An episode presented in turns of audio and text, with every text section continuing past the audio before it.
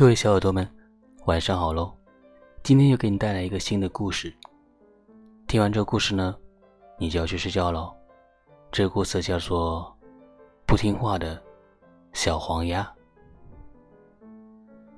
一大早呢，鸭妈妈就带着鸭宝宝们去河边玩耍。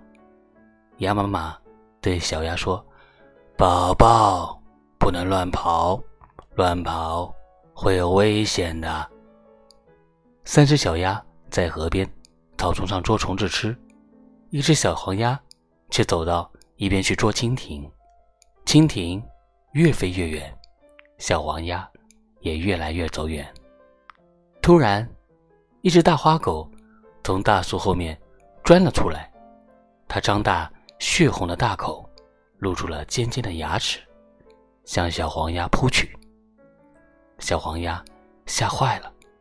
拼命的高声喊叫：“妈妈，妈妈，救命，救命！”鸭妈妈听到小黄鸭的呼救声，飞快的跑了过来。鸭妈妈用它尖尖的嘴巴狠狠的啄大花狗，用它的翅膀用力的赶大花狗。大花狗终于被赶跑了。鸭妈妈拍拍小黄鸭的头。对小黄鸭说：“孩子，以后一定要听妈妈的话，再也不能乱跑了。”小黄鸭难为情的低下头，对妈妈说：“妈妈，妈妈，以后我一定听你的话，再也不乱跑了。”这次，小黄鸭就乖乖的待在鸭妈妈的身边。哪里也不去了。鸭妈妈带着鸭宝宝们玩起了老鹰捉小鸡的游戏。这一天，他们过得开心极了。